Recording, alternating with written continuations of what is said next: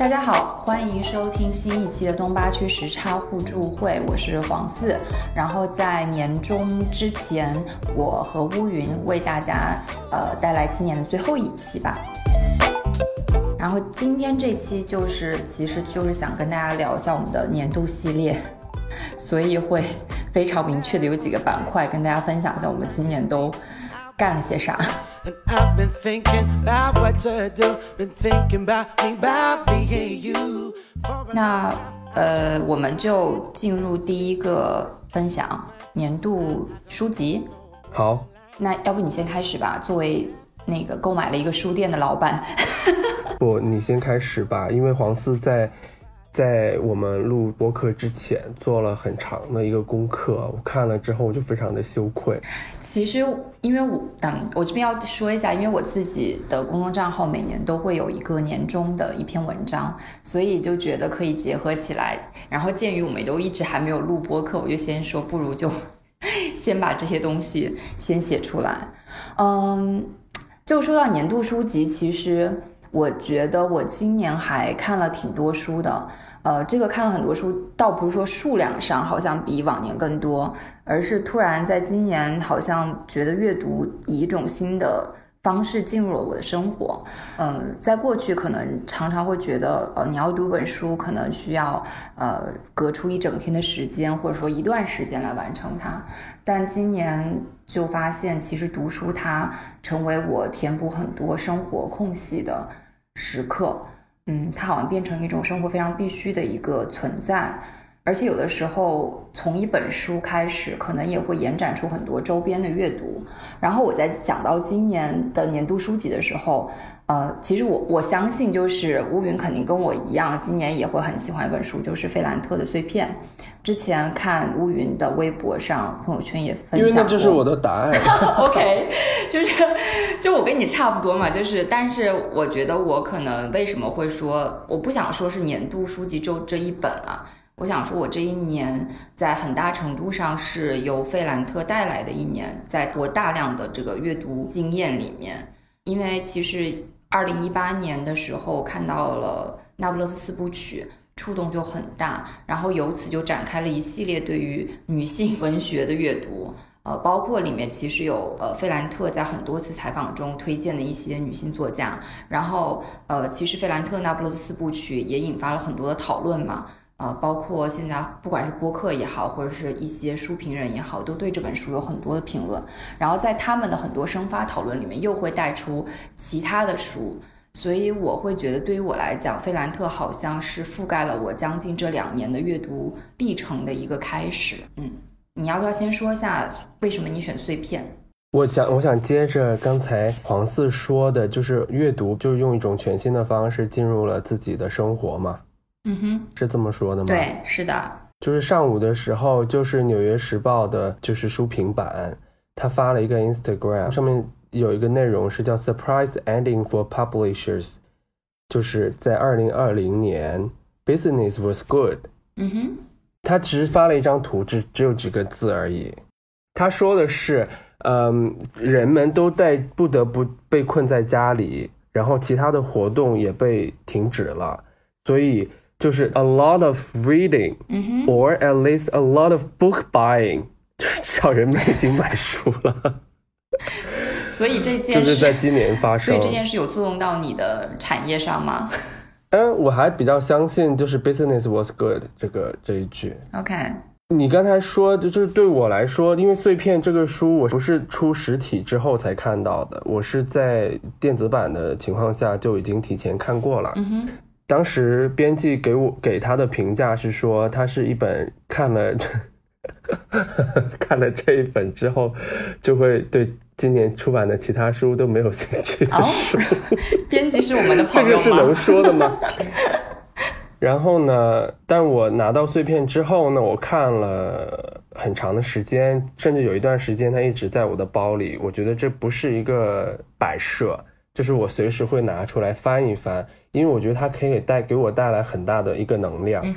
哼，每我包里基本上都会一直有一本书在，但是碎片待了比较长的时间。嗯哼，呃，碎片这本书它其实是一个类似书信集嘛。嗯很多时候各种记者或者媒体采访费兰特的问题是类似的，嗯哼，对，你会看到费兰特不厌其烦的在反重复的去回答。类似的问题，譬如说你为什么选择匿名，然后他要不断的去回应说这个不是匿名，因为名字就在那儿，他只是选择了不在场嗯，他反复的去强调这种概念，嗯。所以就是这个书对我而言，就是我选择它是因为它告诉我很多成为作家的一些方法嗯，而不是如何去写作。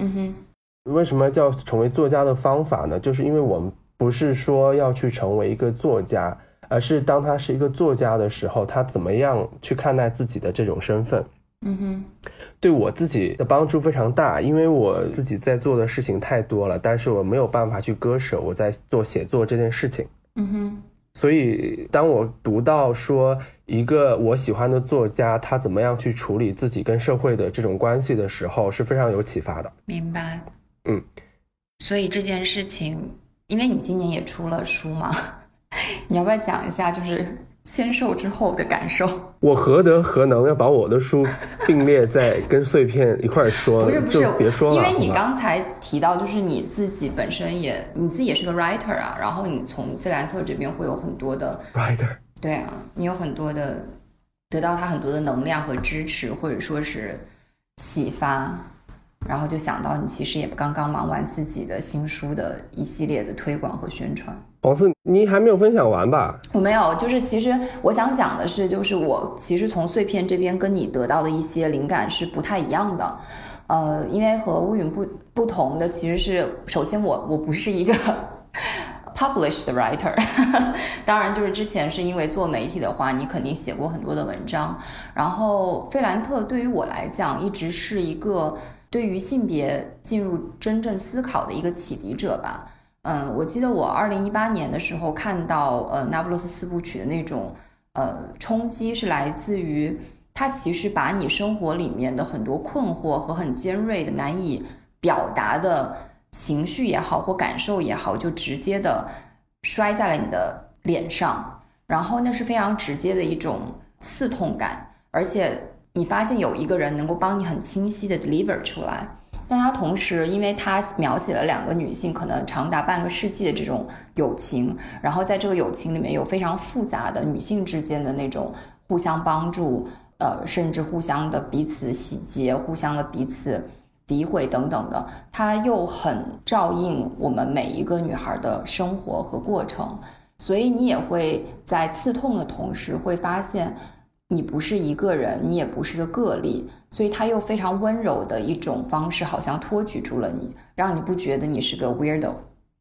然后到了两年之后，我看到碎片的时候，我就突然觉得，呃，两年前遇见的那个作家变得非常的立体和丰满，他不再是一个特别遥远的名字了，因为在碎片里面，他有很大量的提到，包括他自己作为一个女性的一个经验嘛，然后这个经验又如何转化成他的小说、他的创作素材，乃至于我觉得他这从一九。九一年出版第一部小说到现在《那不勒斯四部曲》，在长达这将近三十年的时间里面，他如何的反复去思考女性这个话题，所以他会让我觉得他就很像我当年读到村上春树那种感觉，就是他陪伴你一直成长，他也非常的真实，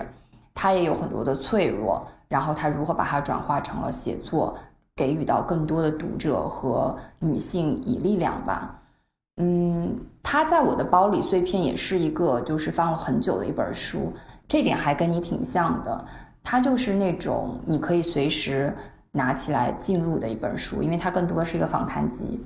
很像工具书。你可以从里面拿到一些非常个人经验的回应，同时，如果你作为一个创作者的话，它里面也有很多的方法论的东西在里面，包括它一直。非常强调的一个话题就是文学的独特性是什么？呃，因为他很多的作品都改编成了电影啊或者电视剧嘛，他在里面会非常明确的将这两种载体进行对比。啊，包括里面有一些很长的叙述是关于他对于电影剧本的修改建议的。你会看到非常清晰的这种创作框架和思维模式的不同。然后同时，他也在解读说他为什么匿名的原因，是因为呃，作品出来就是为了让读者去占有，然后读者会赋予他新的文本，改编也是赋予他新的文本。所以你 somehow 你也会觉得，哦，原来阅读其实也是一种新的创作。所以他在各个层面，反正给我的启发都很大吧。嗯，然后我又借着他在里面学习到的一些方法论也好，或者想法也好，我又去看了，呃，像《隐痛》啊，像呃《醒来的女性》啊等等一系列的女性文学的作品。所以它就是一个非常好的开启者吧，对于我来讲。而且它 always 就会放在我书架或者书桌上最重要的部分，可能某一天想要找寻答案的时候，就会迅速的翻到某一页，然后再读一遍他说的话，他的回答。嗯，这就是我可能为什么选费兰特或者说碎片的原因。嗯，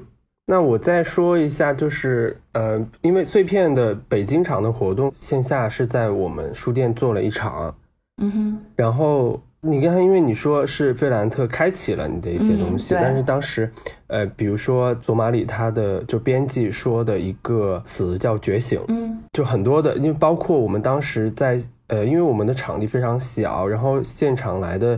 基本上都是女生哈，嗯，男生有一个吧，嗯，基本上都是女生，然后就也会比较认可觉醒这个词，就是大家在看费兰特的作品的时候，嗯。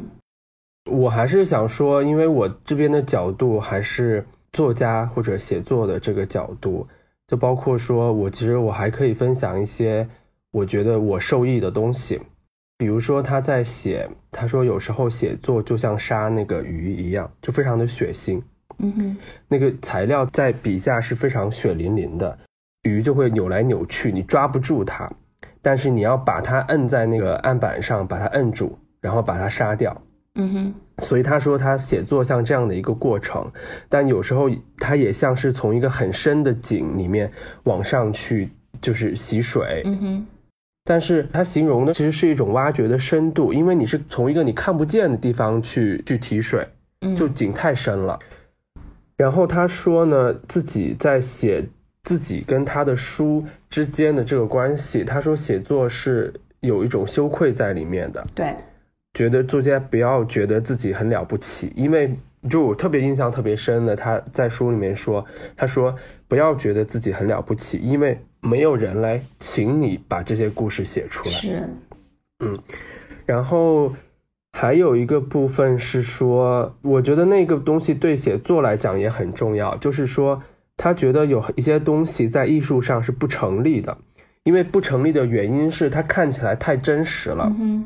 就你看起来你写的很好，题材都很好，但是它过于真实，那这种真实它在艺术上就是不成立的，是因为就逼真和真实是在他的这个他自己写作的解释上面是两个不同的概念。嗯哼，呃，然后他还说，就是说他的这种羞愧还来自于，就可能他没有说的特别的明确，这个是当时我们活动的时候，索马里。去提到的，当时我做了一些笔记。他其实说，写作作为一种思想活动、一种文化活动，它是建立在其他的肮脏的劳动基础之上。就是你要真正的接近生活和进入生活，你才能够能够写出最真诚的文字吗？他的原话是说：“我们今天能够坐在这样一个安静漂亮的地方来谈论文化。”他说的我们书店哈，但文化下面是什么？他觉得就是。作家觉得是那种底层的，是让人痛苦的生活本身。对，就这个痛苦其实是弥漫在书里面，然后从一开始再往后翻，其实他讨论跟导演，嗯，跟出版社，基本上很多的素材都是跟这种痛苦相关的。嗯哼，我觉得就是说我的角度就非常的写作导向。嗯，我这其实还想分享一个，就是我看完之后。我对于费兰特本人的一种钦佩，因为他一直都是匿名嘛，或者说他认为是一种不在场，因为他就觉得有具体的面孔或者这种过度的把 attention 放在作家身上，好像没有一个作家，没有一个 icon，你就不能够让别人来读你的作品是错误的。就是作品最终会找到他自己的读者嘛，这是他的一直坚持的一个观点。而他不在场还有原因，可能也是为了去保证这种写作的自由度，他表达的一种自由度。我觉得其实让我觉得他对于写作有一种信念，而且是一种很松弛的信念，那种钦佩是来自于，首先他有大量的写作其实都没有最后刊登在他出版的小说里，然后在碎片里其实我们也有看到一些节选的片段。所以你会看到他可能真的是个，他真的是个非常热爱表达以及用文字书写的人，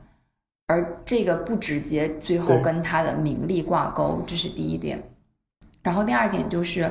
呃，可能在他年轻的时候，他会觉得为什么自己写的不好，会有这种焦虑感，呃，或者这种呃 aggressive 的心情。但是他后来有一次说，他说他现在感受是，就是写作已经不再是唯一的事情了，就是写作只是他对我这个特别震动，特别震动，就是写作只是他拓展和加深对生活认知的三四种方式之一，大概原话是这样的。对，我觉得这种状态就特别好，就是他开始很松弛，但是，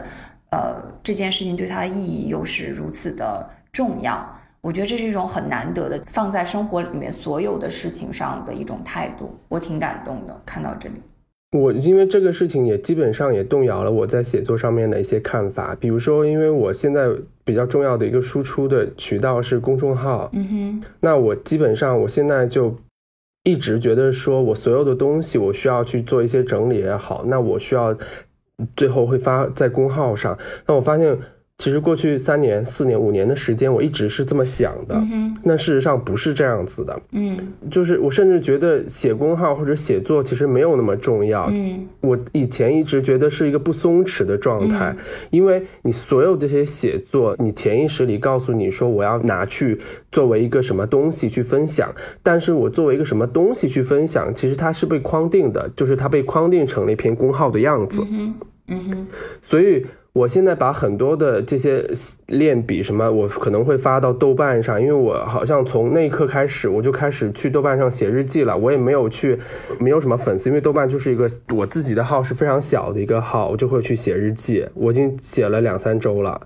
就是我虽然没有更新公号，但是我并没有去放弃掉我用手打字的这种所谓的功能。嗯哼，就是突然之间就。不觉得我必须要在公号上去写什么东西了。其实我觉得这就是我不知道这个话题就是延展出来，就是因为你昨天其实分享我的那篇年终总结的时候，你也说你想聊聊，就是你今年放弃了什什么？这算是你放下的一部分东西吗？嗯，我其实昨天想聊的是说，因为每个人都会有年终总结，大家都会去谈自己的收获嘛，对吧？嗯。因为收获是非常值得记住的，但是很少会有人去谈论自己放弃的东西。嗯，那放弃的东西未必不重要，有时因为往往很多时候我们放弃的东西都是重要的东西。嗯，但是我当时想的是，在我创业的过程当中会有的一些放弃。你比如说，我其实我刚才我也没有放弃工号。嗯。我只是放弃了一种念头，嗯，这种念头其实是被鼓励的，就是费兰特他至少他在书中去鼓励的，就是放弃写作，它作为你唯一的一种能力，嗯，就在战略上面，我其实是可以去把它看得更轻一些，嗯哼，我觉得这可能跟你现在身份更多元也有关系吧，就是多元，用这个词，就是你现在还是个书店老板啊，因为就是关于放弃这件事情，就是包括很多人也问过我。啊，就因为我之前做很，我们都做很长一段时间媒体，然后一部分人，我觉得你更应该去说这个这个话题，就是放弃，因为你今年做的这个选择是一个需要发生空间大位移的一个一个选择。嗯，其实我就在沿着刚才我们聊到费兰特讲那个为什么特别的震动，呃，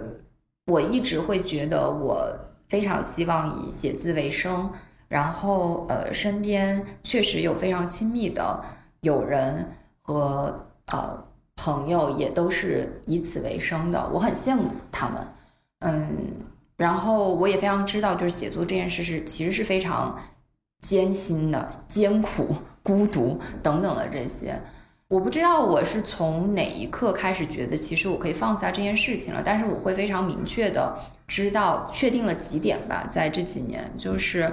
首先我还是一个自我表达欲很强的一个人。嗯，我是希望去向外分享自己的一些想法。如果幸运的话，可能会因此认识到更多朋友，结识到更多更深的连接吧。嗯，但是是不是这种呃呈现方式一定是要以文字，或者说以书，或者说我写一本书，或者说我一个呃 KOL 做一个公众账号呢？我觉得并不是。其实往往是在，反而是在我开始从一个媒体人转变成一个品牌人的时候。我在那一刻突然意识到，呃，自我表达、分享这件事情的语言其实是非常多元的，啊，它可能可以是一个商品，以及你在这个商品上赋予的更多的情感价值和文化价值，然后它就会变成体验，变成阅读，啊，变成音乐等等很多的形式，然后以更有密度和更。有趣的方式进入到更多人的生活里面去吧。我觉得是，其实是从真正做品牌开始，我重新思考了表达这件事情，以及放下了是不是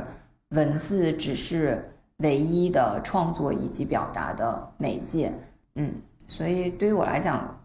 看到那句话就是很很震动，而且我现在也越来越会觉得，嗯，当你自己的。身份变得更加的多，比如说，呃，费兰特作为一个女性嘛，她可能正常的轨迹是一个女儿，然后可能一个妻子，然后未来有可能成为母亲等等的。我觉得其实每个人身份不同的转变，也会让她呃呈现出更丰富的想法、更丰富的层次，然后她展现和表达的和感受的也都是不一样的东西。嗯，所以我觉得可能当你自己慢慢变得更丰富和找到去接触这个世界更多的触角的时候，你可能就会放下那个唯一的东西。我也并不觉得这是一种割舍和放弃，其实这意味着可能更大的一个世界在等着你吧。嗯，我觉得做品牌未未必不是写作吧，就像我们做书店啊、做设计，它也有文学的结构，就是大家不要低估文学在世界当中存在的形式。是的，是的，我我现在会觉得所有的创作它都是有结构性的，就是你你刚刚说的是文学结构，或者说它就文学结构有时候也会像一个房子一样，就是其实你就是在建构一个世界嘛，然后里面会有不同的空间。读者也好，或者说感受到你作品的人，就会进到他们自己最呃能看见、最能感受到的那部分，然后再去进行出他们的二次创作。所以就对，就是文学也好，创作也好，其实都是相通的。嗯，只要是你有想要表达，我觉得它基本上是同样一件事情。所以新的一年继续看书吧。我肯定是会继续看书的，因为我我突然找到了就是。就是阅读它的一个很很大的乐趣，就是我特别记得有一天，嗯，就是我说我在看那个书的时候，你问了一句啥来着？我说你竟然看文学？对啊，而且你还上一期还说你都不爱看书，就是，讨厌。我说的是一种习惯，但是我真的讨厌啊。All right, all right.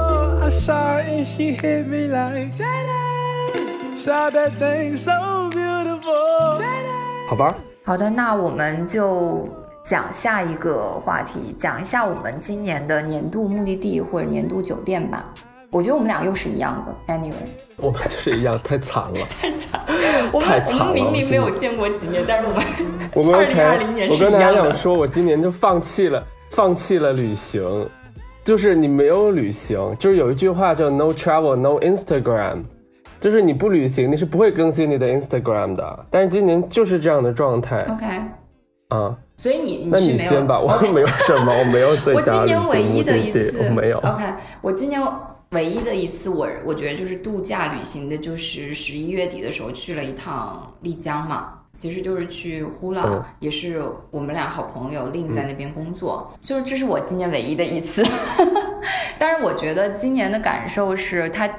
他真的不是为了那个目的而去的，完全是为了去呃见朋友而去的。去年的时候跟令结束了，一起结束了在稷下山的工作之后，呃，我跟他很多的沟通和交流都是分隔两地的嘛。今年能够再次就是面对面，而且聊很多，呃，大家这一年都发生了什么。就这件事情对于我来讲今很重要。年是你们第一次面对面吗？倒也不不是啊其实之前有在上海就是短暂见过，但是第一次北京时候我们也一块儿见过哦啊。，对，还有在北京也见过，对，但那个是我其实是第一次去到呼啦，呃，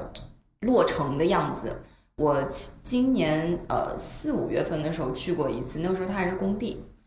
半工地的状态吧。所以呃后来就看到各种各样朋友圈大家分享的那边的照片，然后就在十一月底的时候，终于可以去到那边去看这家酒店到底变成了什么样子，以及看看望朋友吧。这这是我今年唯一的一次。然后我觉得，如果大家在国内的话，其实还挺值得去那边看一看的。因为这一块儿，因为我刚才说嘛，我没有出出行，所以最佳目的地可能就是所谓的唯一的目的地。然后，但是在酒店这个层面上面说呢，还是请前旅游杂志的编辑来评价一下吧。I don't know，就是我已经一年多没有关注酒店酒店这件事情了。哦但是我今年有个非常大的感触，我记得那个时候，因为你十一月份有来参加，呃，我现在工作呃单位做的一个发布会嘛。然后我们当时你跟我讲，你说呃科技行业还是务实很多，你记不记得你讲过这句话？嗯嗯嗯，我今年最你需要我展开这个？不用，就是我今年最大的感受是为什么我没有再过多的去关注呃生活方式或者说是酒店这一块儿，消特别因为他们不务实。对，就是嗯，从产品本身来讲，它其实没有太多的参数或者说更好的东西可以表达，所以呃，像这种类型的产品，它又更多是在理念啊、呃美学方面去去去讲。然后这些东西，我觉得当它到了一定的程度之后，就不是那么的打动我了。而且它会回到最，而且它会回到最根本的一点，就是你住进一个酒店，它能不能带给你那种真正放松的感觉？它成为一个非常重要的我喜不喜欢它的标准了。我我可能不会再去看哦，它是谁设计的。嗯，然后他又用了多么昂贵的材料，又有多少明星住过这个酒店等等，这些我其实都已经并不在意了。而且我由此也反思，就是之前自己对于酒店的一些 一些视角吧。我觉得其实嗯还还挺不一样的这种感受。我的感受跟你几乎就是一模一样，就是我的说法是能让我睡着的酒店都是好酒店。嗯我确实也不太在意，就是一个酒店它的很多策展式的东西。就是我所谓的策展式的东西，就是说它的那个概念，嗯或者说他想告诉你什么。嗯但是当我自己最近，特别是最近，因为就是我最近在住那些嗯酒店嘛，我是觉得说，就像你说，让不让我舒服，让能不能让我松弛下来，这是非常重要的。哪怕它真的就是一家在城市中心的一个商务酒店，嗯哼，就我不想被酒店压住。对，我最后补一句，就我其实我今年睡过最好的一觉是在三亚，就是是这样子的，就是我如果我是只是说我睡过最好的一觉的话，我就是在三亚，因为三亚没什么好玩的，you know，你去那儿你最好能能做的最好玩的东西可能是冲浪或者什么什么的，那些我都不去，我一进到酒店我就开始睡觉。嗯哼。所以你觉得有什么特别的地方是让你觉得在，就是因为没有其他事情，所以你就在那儿就是真的有一个非常好的休息？我觉得这能说吗？因为我觉得在酒店就是没有什么特特别。可以说吧。我不可以这样说啊啊！不行，我要把这个话题绕回来，OK，因为我喜欢的酒店类型，真的恰恰就像是我在三亚住的酒店的类型。就它是有都市感，它即使是开在三亚，你还是觉得它像是一个在城市里面的酒店。嗯它散发的那种氛围，包括它整体的装修，都非常的现代，嗯，然后也很简约。嗯，然后我在里面，我会觉得说，我很明确这个房间的功能是什么嗯哼。啊。算了，我就 对不起，对不起。我觉得我也不是说不会被那些就是精致的细节打动吧。你还记得我们今年在九月还是十月去北京的时候？但我们谈论的是务实哎，，对，就是哎哎，那这样我喜欢瑰丽的那个 Bistro B 也是挺务实的，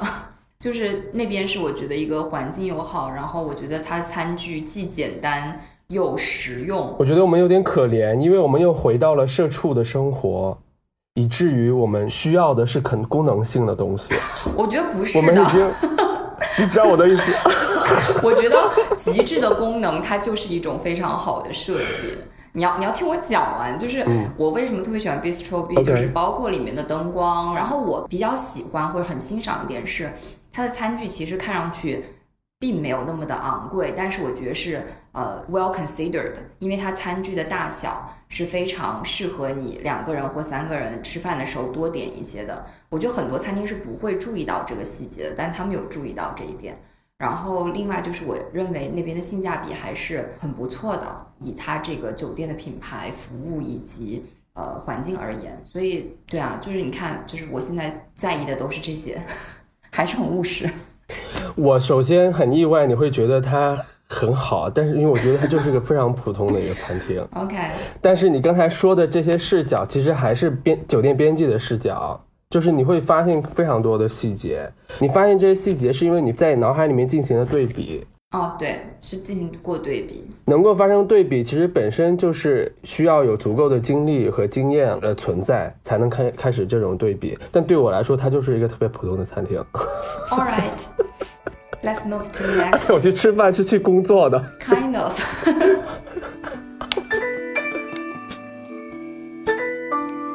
Say it's alright. Say it's alright. 好吧，我们下一个话题吧，我们讲一下年度最佳电影。我觉得我们俩肯定又是一样的。啊，今年人类真的太惨了，真的不是我们又是一样，而是好的东西就是非常的集中，对，就是这样子的。是什么呀？我是心吗灵之旅 呀。那就是 soul 了，嗯，那你先，我是你说吧？你先说，你先说。那首先呢，我觉得这是一个，呃，即使今年会有一百部佳作，我觉得这一部我也会非常的喜欢。虽然今年确实没有什么电影上映，对吧？一方面是我觉得皮克斯的品质是非常的稳定的，而且一直以来，可能大家会觉得说动画片其实是成人和儿童都可以看的，但我觉得这一部动画呢，确实也是。但是你想，小孩怎么会懂得？因为里面有一个桥段是说，那个基金经理他的执念太深了，以至于他已经失去了自我，在那个基金办公室里面面对的各种电脑屏幕，他已经失去了他的自我。那你想，小孩怎么可能知道说什么？呃，基金经理到底是什么样的职业呢？嗯哼，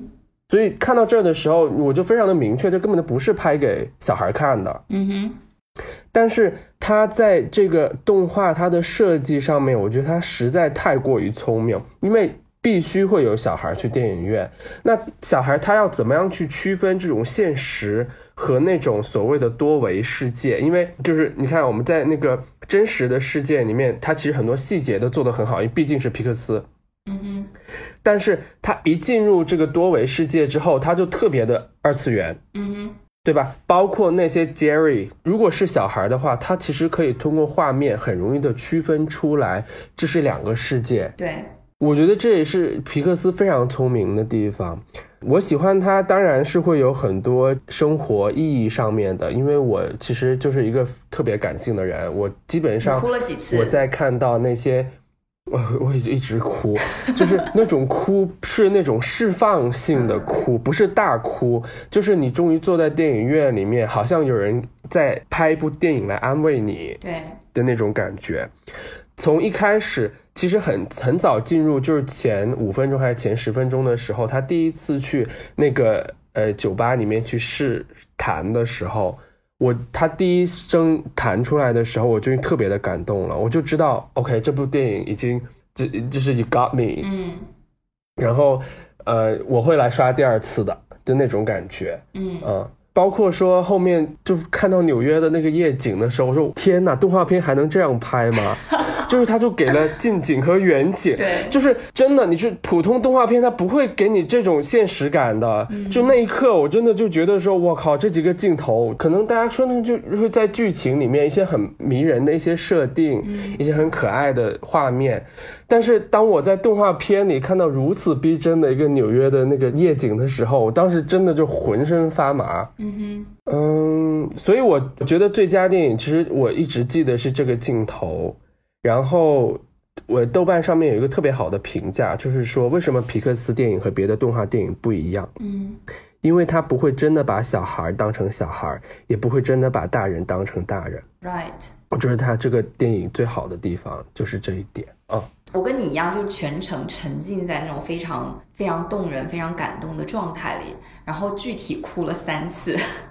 第一次其实是具体呃，对，第一次就是他不是跟 Twenty Two，就是呃，他变成了那只猫，然后 Twenty Two 附附在了他的身体里面，然后去裁缝店找他的妈妈，要他帮他把那个西装缝好。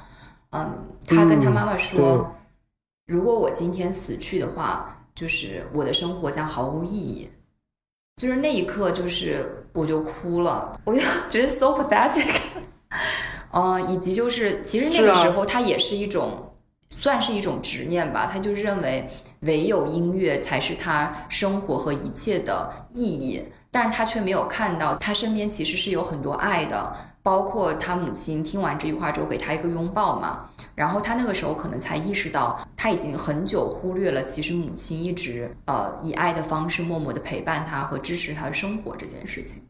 然后第二次哭就是当 Twenty Two 回到了之前的世界，然后他拿着他的人间遗留的礼物啊、那个吃了只有披萨边的那个披萨。然后一半的 bagel 等等的这些，然后他就开始弹奏嘛，然后那是第一次那音乐也很好，那个音乐非常好，然后他就泪目了。嗯，而且最后我们看到，就是他那次弹奏是非常忘我的嘛，因为他就又飘回了那个呃，就是出生前的那个世界。对我觉得那个反差也挺有意思，就是那是他唯一一次没有在观众面前，也没有在学生面前演奏的，他只为自己和他亲密的一个友人演奏，而那样的演奏却成为他可能这一生里面，至少 at least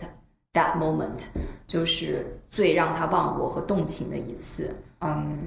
我就觉得特别的感动，而且很多时候，我觉得我们都忘记了自己其实并没有好好的看过这个世界。Twenty Two 这个形象，就是接你刚才说的嘛，就皮克斯从来不把大人当做大人，小孩也从来不当做小孩。Twenty Two 就是一个有着非常呃成年人思维的一个灵魂，因为他已经在那边待了大概上千年，然后各种各样的名人、伟大的人都教授过他知识、智慧，然后他看似很通透很多的道理，但是当他来到真实的世界的时候，他却又像一个出生的婴儿一样，去对所有的感知那么的新鲜。就是我觉得这是一个好棒的那种组合呀，就是当你有了一定的心智和成熟之后，你还能够保持这种好奇和困惑去触摸这个世界，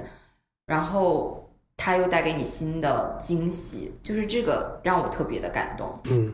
然后第三个其实就是他再次回到出生前的那个世界，然后把地球 pass 还给 Twenty Two，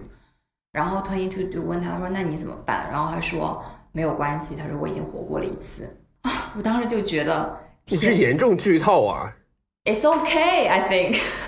然后我就觉得特别的，就是那种满足感，还有那种为了一份很好的感情付出的那种感受，让我觉得特别的打动吧。啊，就觉得太棒了！这这在年终有这样一部作品去安慰安慰所有人，就觉得很好。嗯，特别是二零二零年，对，嗯特别是二零二零年，而且我真太喜欢他的那个观点了，就是好好去看看这个，也许你并没有认真看过的世界吧。就你说好好看一下，其实我就觉得他处理方式特别好，因为他们这两个人同时回到了人间，对，但是男主他其实是以猫的视角来去看的，就是他看到了在自己的皮囊下面的另一个灵魂是怎么样去跟这个世界相处的，然后你就经常看到。就是那个镜头会经常出现猫的视角，就是他一直，你知道猫的那种眼睛，他就就看着自己，嗯哼，的那种特别发现了崭新的自己的那种目光，对，我就每次都哦，就是你知道吗？就是看猫的时候，你会发嗯可爱的东西的时候，你会发出那种声音。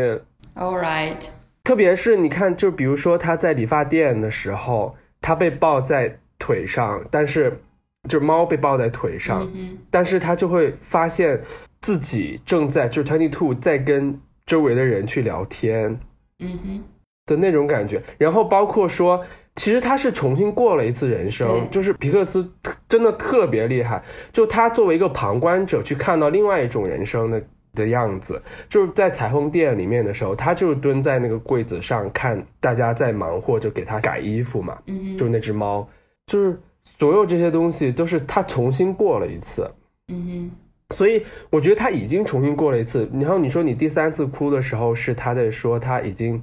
活过一次，了。是的，所以我看到这儿的时候，我觉得这个故事已经非常的圆满了。所以如果这个电影如果我用一个特别苛刻的标准来衡量它的话，我会觉得说最后他不应该多获得那一次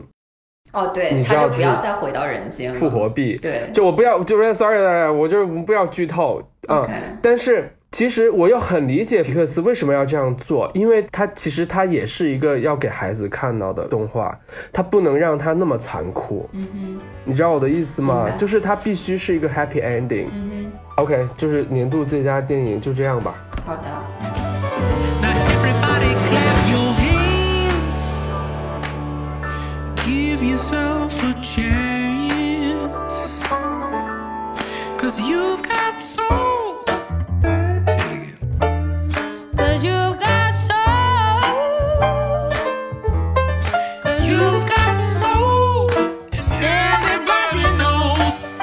it's alright. 最后最后一个 section 年度 最佳这是一消个特别没有，灵魂的一个 一个话题，就是年度最爱的一次消费。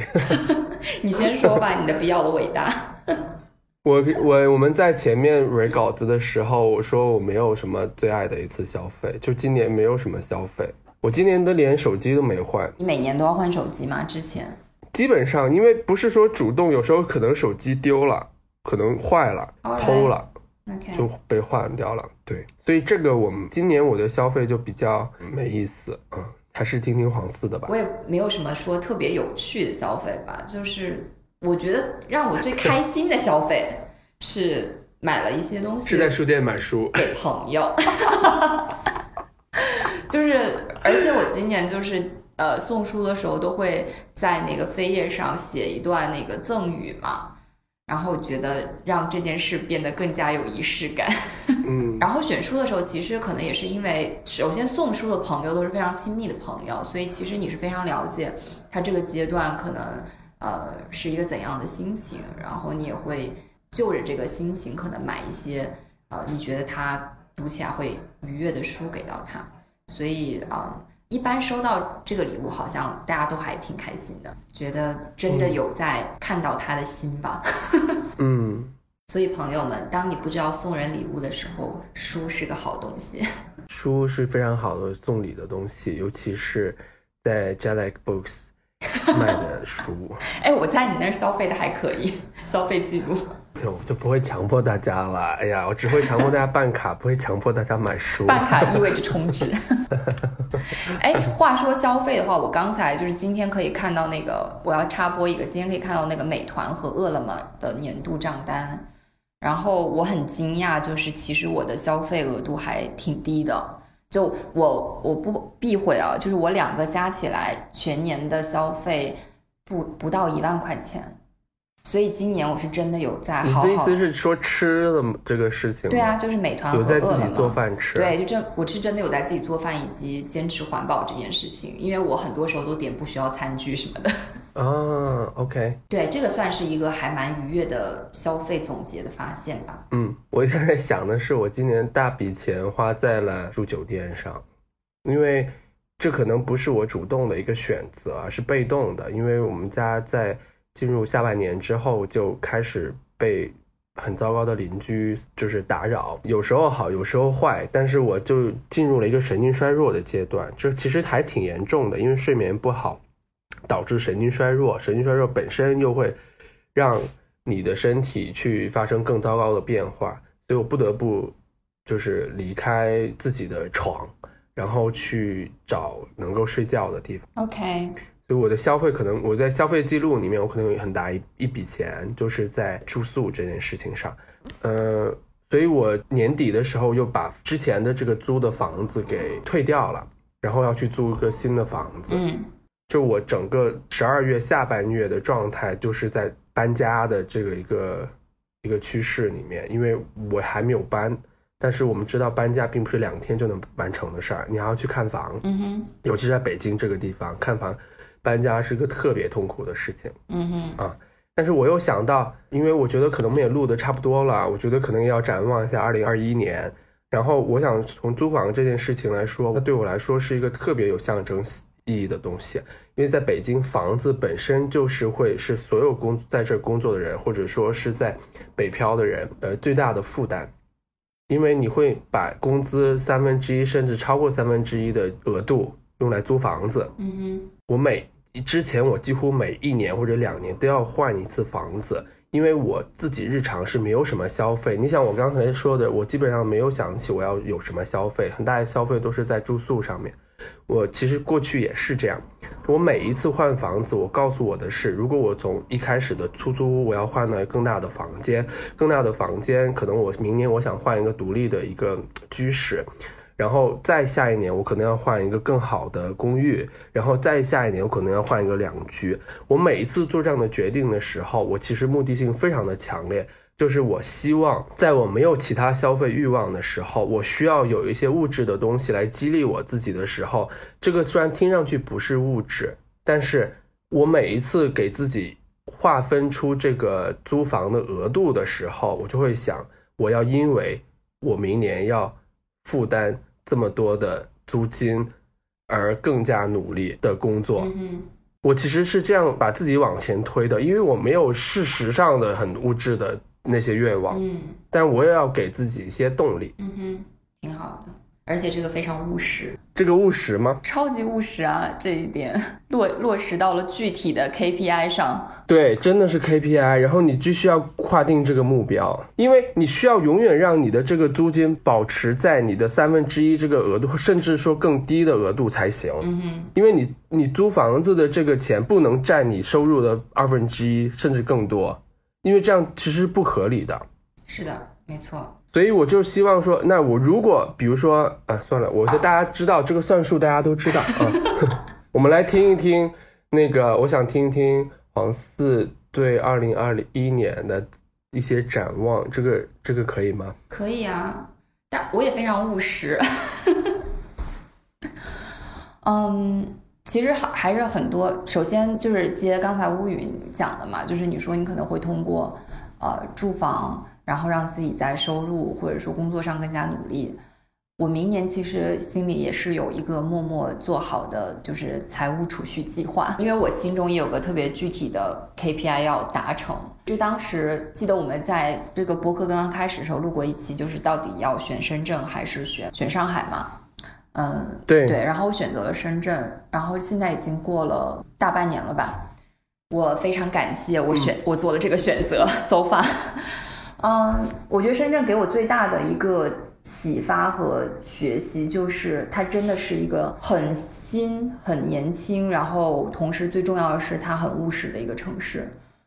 呃，这个务实就表现在、呃，大家有非常，就是我说大家的生活，呃，工作有明确的 KPI，然后还有可能更重要一点是，呃，现在的工作因为行业的关系，以及因为确实我现在工作这个地方企业的这个规模跟之前在媒体或者说做季下山都是完全不是一个量级的企业，所以你会遇到很多在你既有的生活圈里面完全不会遇见的人和事，他们真的会给到你很多不一样的生活方法和视角，然后你就在里面会，就像我说，你感受世界的这个宽度又又被拓展了。然后这里面很重要的一个基因就是务实，其实就是大家真的很进入生活吧。嗯，这一点可能是我在之前的经历里面都很缺乏的一个层面，所以这也就导致我会觉得我明年也有一个非常具体的呃在储蓄上的计划，跟你也很像啊，就是它可能最后肯定会落在一个你对自己居住环境也好，或者说置业也好方面的一个考虑，这是第一吧。然后第二，所有这一些肯定是来自于你的工作的，嗯。我来深圳的时候，当时是说希望能给呃现在工作品牌做一个品牌杂志。那我会希望在明年的时候这件事情能够实现，这也是非常具体。呃，而且我希望对于文化和品牌理念的这种表达，并不局限在杂志和印刷品这件事情上。呃，所以可能明年会接触更多在影视上的创作呀。还有其他方面，包括设计展览上的创作和想法，我觉得这些都是我很期待的事情吧，也会成为可能明年想要去摸索和想要去努力的一个很重要的领域。嗯，就是对明年的期待吧。然后希望自己像心灵之旅的 Twenty Two 一样，继续去认真触摸所有遇到的人和事吧。好的，好了，我的二零二一说完了。嗯，好的。那我们其实作为播客，我还是说一下播客这个事情吧。嗯，就是因为我们今年其实一直以来，我们其实录这个播客，我们还是希望它是一个松弛的感觉。因为它既然是一个播客，我们也达成了一个共识，就是说我们明年的时候会让它更加的。对不起，我忘我了，我 忘我了，我进入了忘我的领域。OK，我刚以为是信号断了。我刚刚说，excuse me，停下了，这是我忘我了，我已经开始啊，我觉得应该是更加稳定，嗯，不能说更加专业，就是希望我们希望它更加的稳定。然后我也看到了大家对我的批评，就是我就是一种不太 get ready 的状态，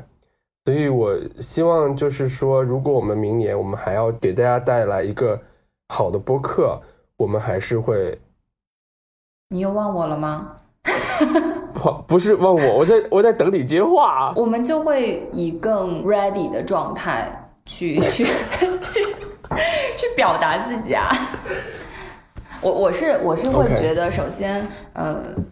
我还是从这个播客收获了很多吧。如果这也作为二零二零年的一个总结的话，嗯嗯，因为我一直都认为记录本身就非常有意义，呃。它这意义，呃，往小了说是对个人的，往大了说是你因为这个播客，呃，接触到了更多的人。播客录到现在十五期多了，然后播放量是将近三十六万嘛，所以还是有很多人听到了我们的声音，嗯，